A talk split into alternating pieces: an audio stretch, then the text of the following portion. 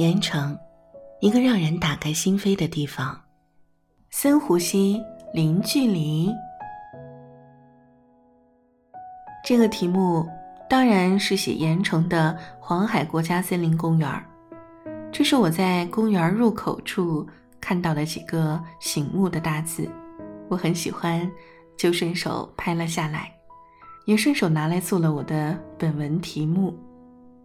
我不知道这句巧妙的点题句是不是黄海国家森林公园的唯一，但我知道，以国家为冠名的森林公园，在整个黄渤海沿岸，盐城是唯一的。这是接待我的林区导游小陈很自豪的第一点。小陈是本地人，胖胖的，很年轻，也很热情，目测不是零零后就是九零后。本来前一天晚上没睡好。那个下午驱车近百公里到黄海国家森林公园后，我都有些头昏欲睡了。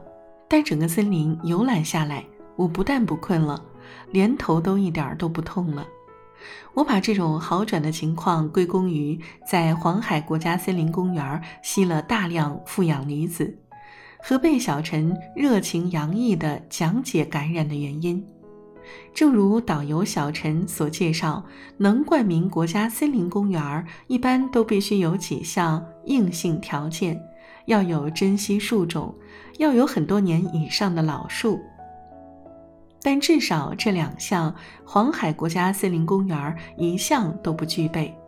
整个黄海国家森林公园放眼望去，绿树成荫，林木规整，但大量的树种都是水杉树。几乎没有一株称得上镇园之宝的奇树名木。当然，很明显看得出来，整齐漂亮、规整的林间小道与公路，还有那些并不魁梧粗壮的树身，却也显示了它的初见和时间短浅。毫无疑问，这是一座新造的森林公园，这和我们往常去过的那些年深月久。有深山古树的森林公园完全不一样，但这也正是本地人导游小陈最自豪的第二点。至于为什么，那就跟随我们的观光车，听我们的小陈导游慢慢道来吧。因为头痛，刚进公园门口的第一处下车参观点——林区党性教育基地，被我犹豫地放弃了。小陈没有勉强我。但他在游览车上非常认真地给我补上了这堂对于了解黄海国家森林公园，事实是必不可少的一堂开门课。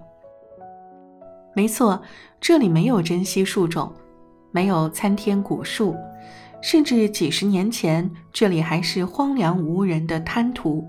后来是十八位第一批来建设林场的工人克服了极大的困难。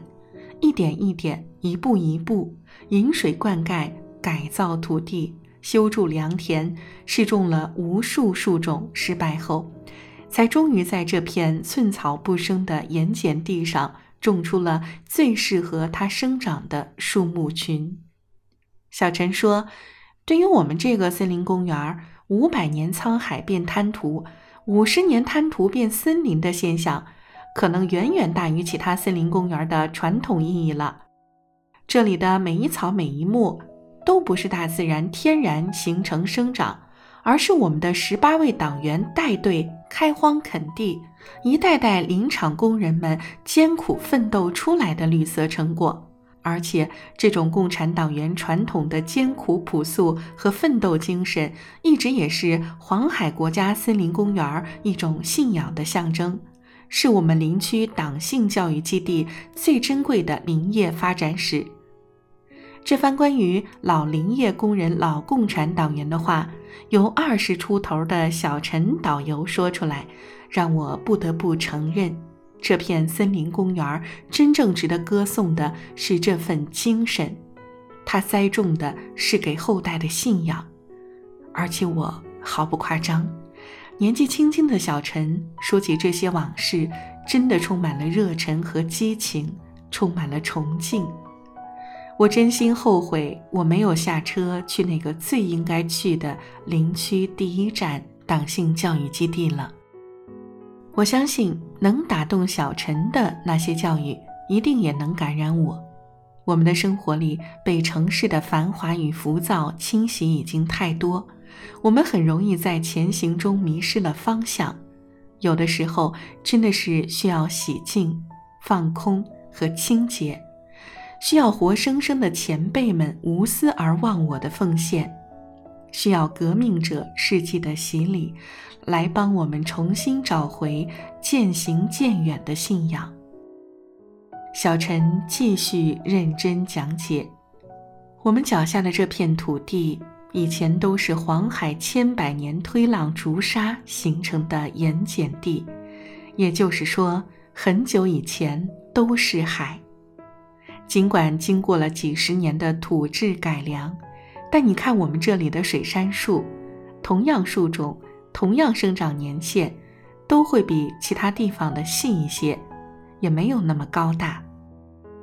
公路两旁太阳能照见的地方会好一些，成片的林间，树木的生长速度就会更慢些，这也成了我们这里的特色。但只要种下了，成活了，长成了。